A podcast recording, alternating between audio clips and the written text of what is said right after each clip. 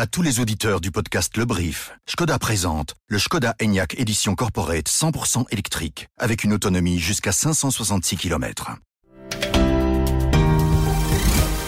Bonjour à toutes et à tous, nous sommes le vendredi 17 novembre et voici notre regard sur l'actualité, l'essentiel pour celles et ceux qui ont l'esprit d'entreprendre. Le brief de l'écho. La société wallonne IBA étudie une solution pour détruire les PFAS. Comment? En traitant les charbons actifs contaminés avec un accélérateur de particules. La méga scission de Solvay sera votée le 8 décembre pour une cotation séparée en bourse dès le lundi 11 décembre. Quels sont les détails techniques de cette opération inédite? Vous le saurez dans quelques instants. Je suis Sunshim Courrier et vous écoutez le brief.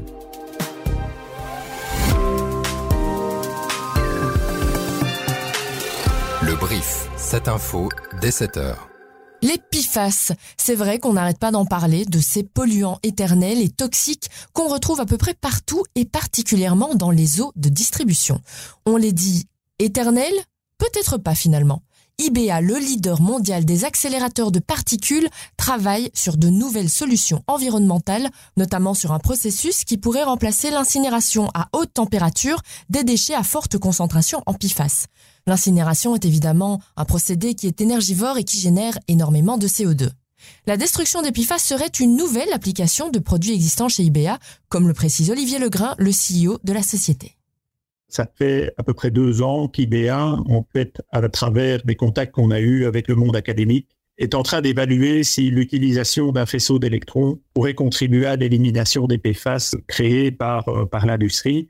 On a pas mal avancé sur le côté théorique des choses et nous sommes à quelques jours euh, de faire un test qui permettrait de le démontrer euh, physiquement que effectivement exposer des PFAS à un faisceau d'électrons permet de les détruire et serait de, du coup euh, potentiellement une nouvelle application d'un accélérateur de particules qui s'appelle le rhodotron et qui aujourd'hui est utilisé dans la stérilisation des medical devices. Cet accélérateur a plusieurs avantages et notamment le fait qu'il est extrêmement puissant et qui pourrait dès lors traiter de larges volumes de charbon actif contaminés par des PFAS pour commencer. Les charbons actifs sont actuellement utilisés pour filtrer l'eau de distribution et éliminer les PFAS qui y seraient contenus. Voilà une opération telle qu'on n'en a plus connue à la Bourse de Bruxelles depuis des années. La scission de Solvay sera entérinée le 8 décembre prochain en Assemblée Générale. Deux entités séparées. Solvay, recentré sur la production de soude, essentiellement, le métier de base de l'entreprise, et Ciensco, qui reprend la chimie de spécialité. Le prospectus qui accompagne cette opération a été publié hier. Xander Vlassenbroek, vous êtes un de nos spécialistes des marchés financiers. Vous avez lu ce document. Que faut-il en retenir? C'est que chaque actionnaire existant de Solvay se verra offrir une nouvelle action Sainsco à l'issue de la scission. Il y a donc une action pour une action. Les actionnaires existants, dont la holding Solvac, qui représente les intérêts des familles fondatrices de Solvay, ont déjà indiqué en tout cas qu'elles resteraient actionnaires. Pour les actionnaires actuels, il n'y a rien à faire. Aucun précompte mobilier ne sera retenu. Et donc, il y a juste à attendre que les nouvelles actions soient livrées. Et quel est le timing de l'opération? Après le vote à l'Assemblée générale extraordinaire qui devra entériner l'opération, la scission pourra être actée et le lundi suivant, c'est-à-dire le 11 décembre, les actions Solvay et Scienceco seront séparées officiellement à la Bourse de Bruxelles. Est-ce qu'on connaît euh, le prix de départ euh, de la cotation des deux actions? On ne le connaît pas encore. En revanche, Euronext publiera au terme de la dernière séance de cotation de Solvay un prix de référence technique. Pour la suite, les deux actions évolueront selon les préférences du marché. L'une sera plutôt défensive et axée sur euh, la préservation du dividende, c'est-à-dire Solvay, et puis l'autre, ScienceCo, sera axée sur la croissance, et elles auront donc deux profils très différents. Question euh, encore en suspens, qui de, de Solvay ou de ScienceCo intégrera le, le Belvin? Ce que l'on sait actuellement, c'est que les deux sociétés séparées pèseraient, du moins selon les chiffres actuels, suffisamment chacune pour rester dans le Belvin. Merci beaucoup Xander. Sinon, l'action d'Alibaba plonge à l'ouverture de Hong Kong. Le géant chinois du e-commerce a chuté de plus de 7% à l'ouverture de la bourse de Hong Kong vendredi. Alibaba, frappé par les restrictions américaines sur les puces informatiques, annule la scission de sa branche cloud. À Wall Street, son action a chuté de 9%. Pour rappel, les États-Unis essayent de limiter l'accès des entreprises chinoises aux technologies de pointe, avec notamment des restrictions à l'exportation vers le géant asiatique de semi-conducteurs et de machines utilisées pour leur fabrication. Selon l'administration américaine, il s'agit de prévenir leur utilisation par la Chine à des fins militaires et de répondre aux menaces posées à la sécurité nationale. Je vous parlais des PIFAS juste avant. Un autre produit chimique qui fait à nouveau parler de lui, c'est le glyphosate, un herbicide puissant. En Europe arrivait à échéance le 15 décembre prochain. La Commission européenne proposait la reconduction de cette autorisation pour une durée de 10 ans, mais cette proposition n'est pas parvenue à rassembler une majorité d'États membres. 17 pour, 3 contre, mais cette abstention, dont les poids lourds démographiques allemands, français et italiens, or il fallait qu'au moins 65% de la population soit représentée dans la majorité. La Belgique s'est abstenue, comme lors du vote précédent. Faute de majorité pondérée, la Commission a décidé de passer en force et impose donc ce nouveau délai de 10 ans pour l'utilisation du glyphosate. En juillet dernier, l'autorité européenne de sécurité des aliments avait indiqué ne pas avoir identifié de domaine de préoccupation critique pour empêcher l'autorisation de l'herbicide, tout en soulignant des lacunes dans les données. Les États membres ont toujours la possibilité de restreindre l'usage des produits au glyphosate au niveau national et régional. En tout cas ici, ne pas choisir, c'est aussi renoncer, et c'est d'ailleurs le titre de l'excellent édito de Frédéric Groard que je vous invite à lire sur l'écho.be et dans les pages du journal.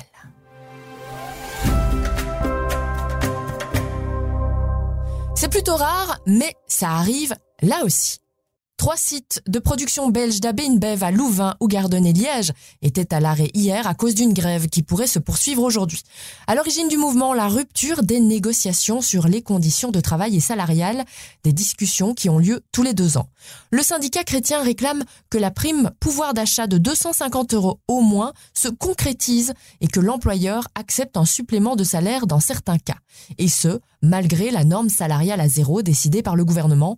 Concrètement, cela signifie que pour la période 2023-2024, aucune augmentation salariale n'est possible en dehors des indexations ou augmentation barémique. Je vous rappelle que cette norme, elle est fixée pour que les salaires belges n'augmentent pas trop rapidement par rapport à ceux de nos trois principaux voisins. Selon le syndicat, AB InBev peut fournir des millions d'euros à la direction et aux actionnaires, mais ne veut pas les partager avec les ouvriers et les employés. Actuellement, l'entreprise propose une prime de 350 euros, mais direction et syndicats n'ont pas encore pu se mettre d'accord sur les autres points de négociation.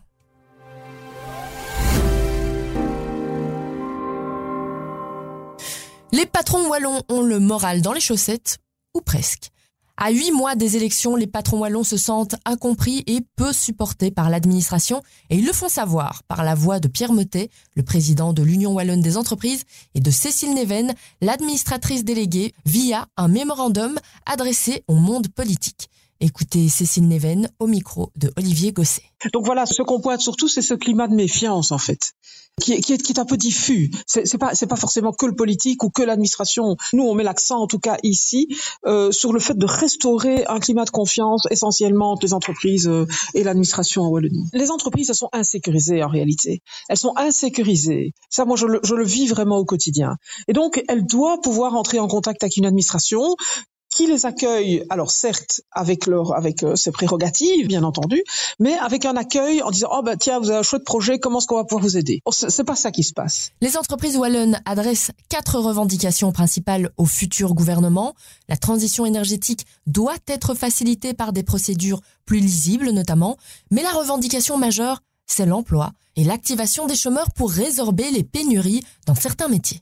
Alors, le, la, première mesure sur laquelle on veut, euh, on veut insister, c'est en effet euh, l'accompagnement des, demandeurs d'emploi.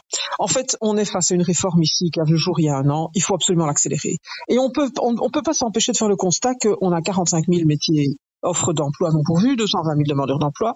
Et ce qu'on propose, c'est que le Forum se fasse aider des acteurs privés et on propose de doubler le nombre de demandeurs d'emploi accompagnés. Alors, je peux expliquer qu'il y a moins d'un quart du personnel du Forum est affecté à l'accompagnement des demandeurs d'emploi. Donc la mission, quelque part, ben, elle est complexe. Ben, voilà.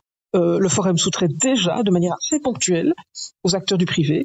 Il pourrait le faire de manière plus structurelle. Autre point du mémorandum de l'Union wallonne des entreprises, restaurer la compétitivité de la région pour attirer des entreprises et des investissements alors que la concurrence des régions voisines est rude. Et enfin, maintenir et entretenir les atouts régionaux dans l'innovation. Un nouveau job ou la porte? En résumant très fort, c'est le choix proposé à 400 employés d'ING dans le cadre d'une nouvelle réorganisation. La banque va proposer une nouvelle fonction à ces 400 personnes. Elles auront le choix entre trois postes différents. L'un en agence comme conseiller financier, les deux autres en tant que conseiller ou conseillère en investissement ou en crédit hypothécaire, essentiellement à distance. Si ces personnes refusent ces propositions, elles n'auront d'autre choix que de quitter la banque. Si elles sont dans les conditions, c'est-à-dire 10 ans d'ancienneté, elles pourront prendre un départ anticipé. Sinon, ce départ se fera sur base volontaire. L'objectif n'est pas de réduire le nombre de personnes dans les agences, affirme la direction, mais d'adapter la structure aux nouvelles contraintes du marché. Grosse ambiance. Je vous en avais déjà parlé, hein, le 31 décembre prochain, c'est la fin d'un cycle de régularisation fiscale. La DLU 4 ou Quater s'éteint et a priori, il n'y aura rien d'autre à la place. La procédure permet de déclarer des avoirs placés à l'étranger ou dont l'origine ne peut plus être prouvée, mais attention, avec des pénalités. Denis Emmanuel Philippe, avocat fiscaliste chez Bloom, et Isabelle Dickmans du service Mon Argent de l'Écho sont les invités d'un brief spécial publié sur nos différentes plateformes pour répondre à toutes les questions que vous vous posez encore sur la déclaration libératoire unique. Et pour Denis Emmanuel Philippe, une chose est certaine, il ne faut plus traîner pour soumettre son dossier aller demander à des banques en Suisse, au Luxembourg, des, des extraits bancaires, bon voilà, euh, d'expérience, les, praticiens en témoignent, ça, peut prendre des semaines et des semaines.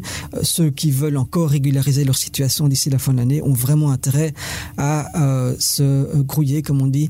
Le pire, entre guillemets, c'est que le fisc a bien fait savoir qu'il demandait que le dossier soit tout à fait complet au moment de son introduction. Plus question d'aller le compléter après le 1er janvier 2024. Depuis sa mise en place en 2016, la DLU4 a déjà permis la régularisation de 2,8 milliards d'euros pour 1 milliard d'euros de rentrée fiscale.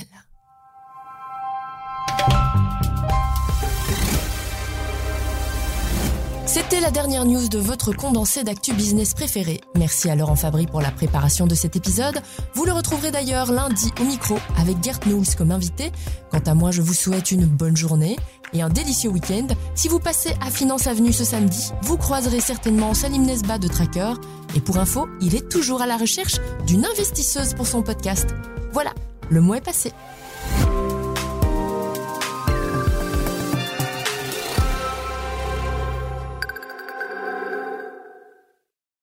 Voiture de société Skoda doit avoir une grande autonomie. Elle doit être 100% électrique et déductible fiscalement. Mais elle doit aussi avoir plein de place pour mon VTT. Votre voiture de société est avant tout la voiture de votre famille. Découvrez le Skoda Enyaq Edition Corporate 100% électrique avec une autonomie jusqu'à 566 km. Plus d'infos sur promo.skoda.be ou chez votre concessionnaire. Skoda.